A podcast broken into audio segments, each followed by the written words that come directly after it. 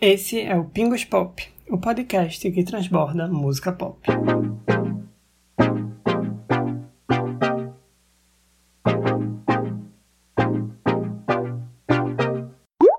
Então, galera, esse é o nosso terceiro episódio, oficialmente. Se você já ouviu os outros dois episódios, muito obrigado por estar aqui me acompanhando. Espero que a nossa conversa continue rendendo. E se essa é a primeira vez que você me escuta, boas-vindas, porque demorou tanto para você chegar aqui.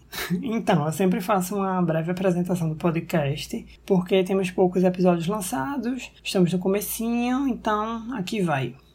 Eu me chamo Eduardo Rodrigues, tenho 25 anos, Sou de Recife e faço mestrado em comunicação na Universidade Federal de Pernambuco, onde eu pesquiso música pop. E criei esse podcast justamente para ter uma plataforma para falar com vocês, tanto da minha pesquisa, como de ideias e questionamentos que aparecem na minha cabeça sobre esse universo. Então, depois de dedicar dois episódios a falar muito de álbuns, de música em si, de artistas, eu queria falar agora sobre música pop de uma forma um pouco mais geral e também abordar um tema que é meio que urgente, assim, sabe? E esse tema é a pandemia. Eu queria relacionar música pop com pandemia, porque eu acho que é um tema que está super em pauta e precisa ser debatido. É um tema que está tocando aí todos os setores da nossa sociedade, e então não tem como fugir dele. Então, assim, a primeira coisa é que é um fato que estamos vivendo no meio de uma pandemia. E eu acho que isso é super inédito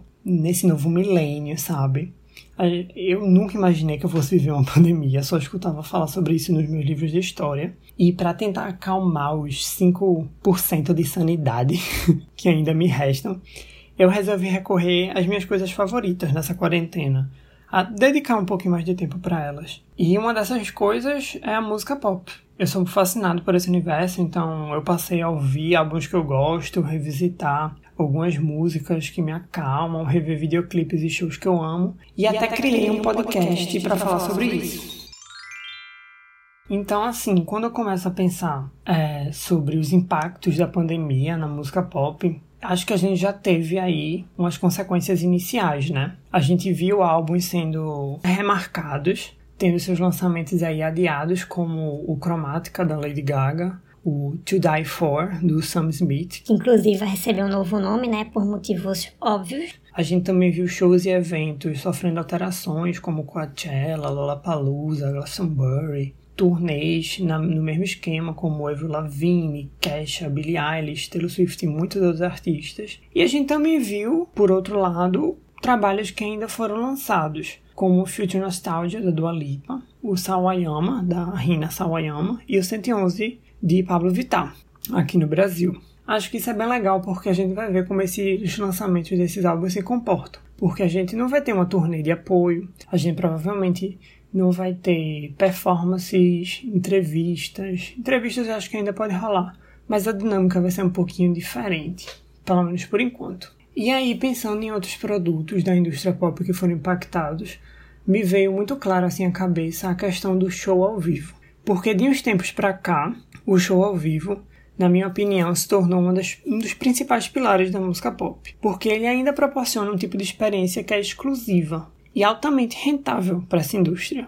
Porque antes, acho que o foco estava na venda de CDs. Por muito tempo, esse foi o objetivo principal, mas com a chegada da cultura digital, eu acho que isso deixou de ser uma prioridade. Porque o número de CDs físicos caiu bruscamente, a, a venda né, desses CDs físicos caiu bruscamente, e hoje em dia achar uma música é um processo muito acessível. Você entra no computador, você tem os, seus, os meios legais de fazer isso através do streaming e da compra digital. Com poucos cliques você já tem acesso à música, você não precisa ir numa loja para fazer isso. Ou você tem os meios ilegais, né? Se é que me entendes. Então, quando existe meio que uma comodificação disso, como é que os artistas conseguem vender um diferencial que a cultura digital não consegue reproduzir, né? E na minha cabeça, o que a cultura digital consegue emular, mas não reproduzir, é o show ao vivo. Ah, ok, que a gente entrando no YouTube, a gente vai achar vários shows ao vivo, mas não é a mesma sensação de estar lá presente. Assistir um show do seu artista favorito, vê-lo ali, né, ao vivo e a cores na sua frente, eu acho que impulsiona um tipo de afetividade física que justifica cada centavo que você gasta. E em tempos de pandemia, em que a distância social é uma máxima, né? A internet ela contra-ataca e dar o seu jeitinho de tentar simular essa experiência, que é através dos shows digitais, né? As lives, principalmente para o Instagram. Então, como o show ao vivo não é mais possível de ser realizado por enquanto, acho que as lives entram aí como um ponto de observação importante. E eu já vi muita gente dizendo que ah, é isso, é o futuro. Os shows agora vão ser todos digitais. Aí eu já tenho acho já uma polêmica para a gente comentar. Eu acho que está muito cedo para a gente afirmar que os shows digitais, as lives, já vão substituir os shows físicos. Acho que não é assim. Acho que o show físico começou a ganhar uma dimensão grande é, nas últimas décadas. Você pode ver que, sei lá, nos anos 80, poucos artistas faziam turnês mundiais. Isso foi ficando muito comum é, nas décadas seguintes, sabe? E hoje em dia tem um crescimento de festivais assim enormes, então acho que isso ainda dá uma segurada aí nesse mercado. Mas eu também quero ressaltar aqui duas coisinhas que eu percebo aí sobre essa polêmica do show digital. A primeira é que eu acho que a cultura digital, não necessariamente o show digital, tô falando aqui da cultura digital, o digital em si, ele não é mais uma tendência, ele é uma realidade. Nunca se prestou tanta atenção e nunca se precisou tanto desse formato de comunicação como antes. Eu acho que é como se fosse um ultimato para muita gente, principalmente em tempos de pandemia. Ou você vira digital, ou você está presente nesse mundo, ou você realmente vai ficar isolado. Isso vale desde para empresas que estão com seus negócios fechados e precisam se virar no digital. Quem não, não tinha entrado no digital está sofrendo muito hoje em dia. Então, e também vale para pessoas, porque o jeito de você se comunicar hoje, o novo tipo de sociabilidade, está sendo através de uma, de uma tela de computador, né? Uma tela celular, está sendo virtual. Então você vai ficar realmente isolado em casa se você não estiver dentro desse meio digital. Isso é uma coisa, isso é é uma verdade. Assim, uma verdade para mim, né, gente? A segunda coisa que eu queria pontuar é que agora, nesse momento de pandemia, assistir um show que nos entretém é uma ferramenta muito forte e eu acho que a carga de significado que essas lives têm, elas começam a, a mudar nossa percepção sobre algumas coisas. Não é puramente mais assistir uma live para se divertir. Isso também é um dos motivos para se assistir lives e shows. Mas eu acho que é assistir para esquecer a paranoia, sabe? Para acalmar a mente, para se sentir acolhido. É para você realmente sair ali da sua realidade um pouquinho, se descolar um pouco dela e mergulhar ali no mundo em que está tudo bem, em que você se sente bem. Aí eu comecei a perceber ah, os vários tipos de lives que foram surgindo por aí e eu acho que esses formatos ainda estão sendo testados, né? Não tem nada definitivo ainda.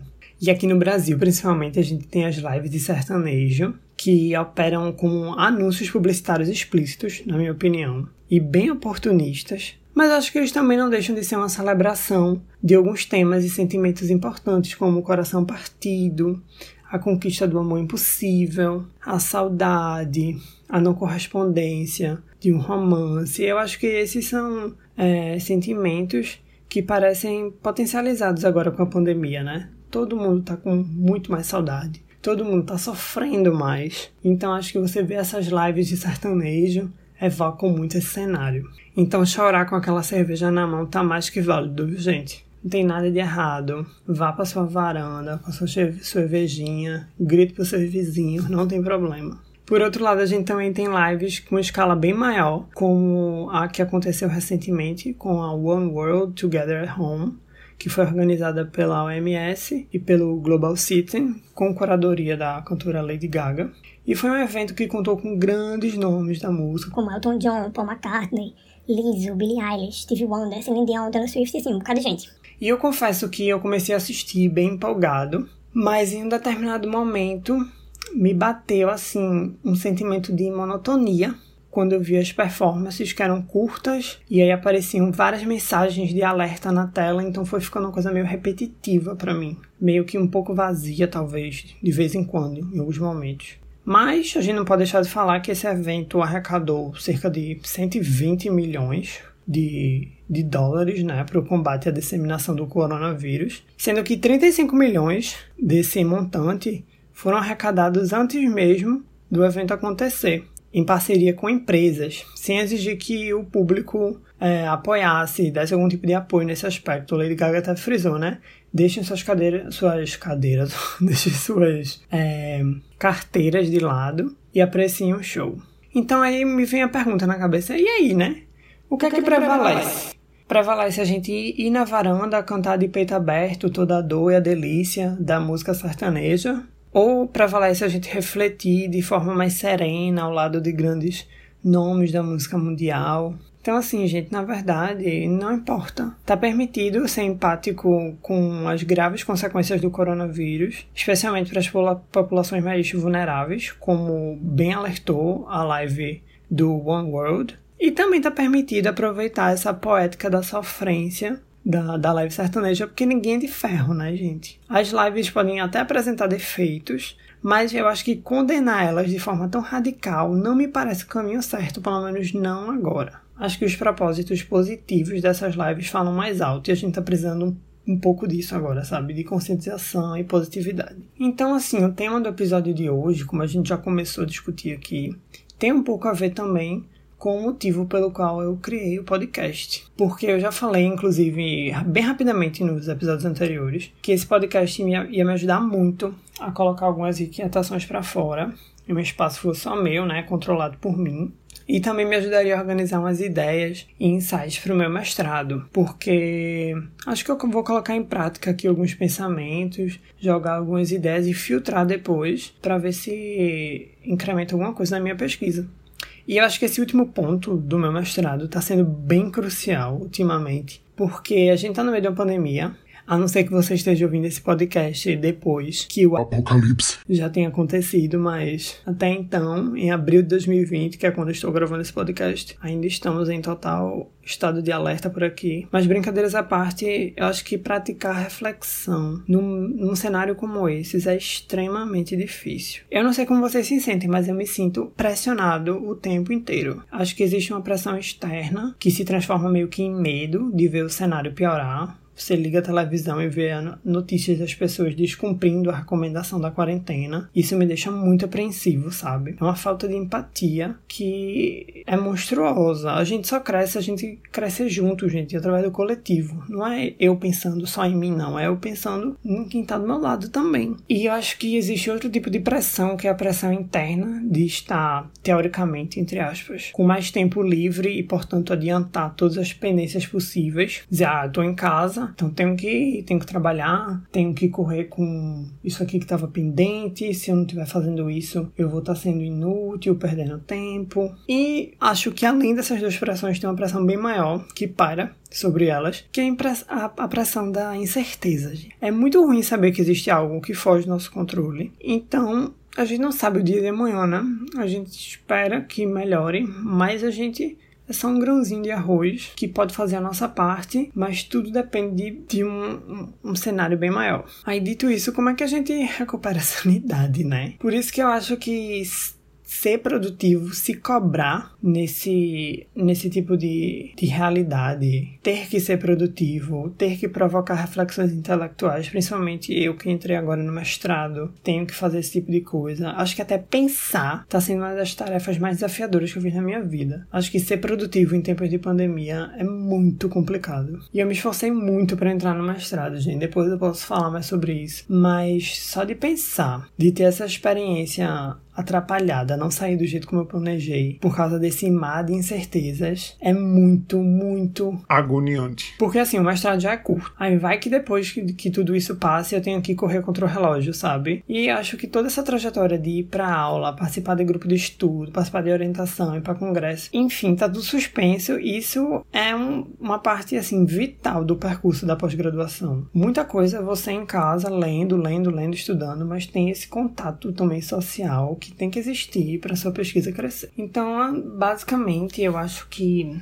essa pandemia ela tocou em pontos muito importantes e estruturais da nossa sociedade. A gente é cobrado o tempo inteiro para ser excelente, mas essa pandemia forçou a gente a pisar ali no, no freio e desacelerar. E eu acho que isso é bem assustador, porque você se sente fracassando, falhando, perdendo tempo. Mas pensa aqui comigo, será que valia a pena viver naquela correria que a gente vivia antes? Ou seja, uma doença que atingiu o mundo inteiro teve que chegar pra gente perceber que estávamos colocando nossa vida em segundo plano, sabe? Inclusive, nunca se falou tanto de saúde emocional como antes, né?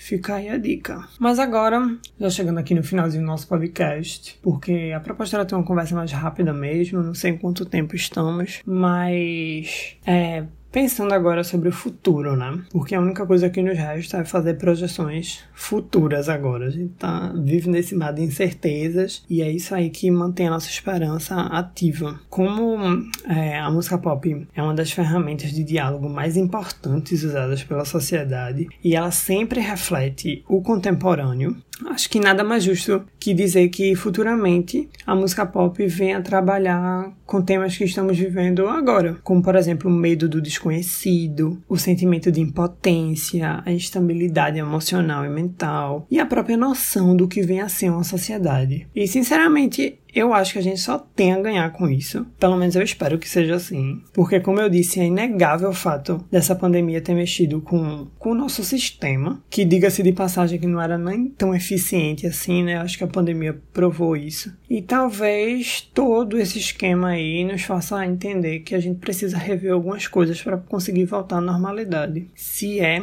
que a normalidade vai ser a normalidade que a gente conhecia antes. Então é isso, galera. Esse foi o nosso terceiro episódio, um pouquinho mais denso, né? Espero não ter pesado o rolê.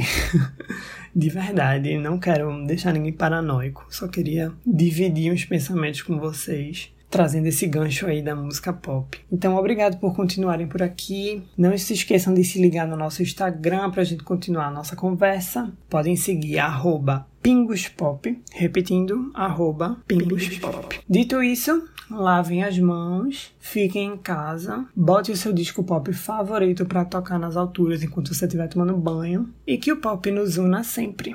Beijos!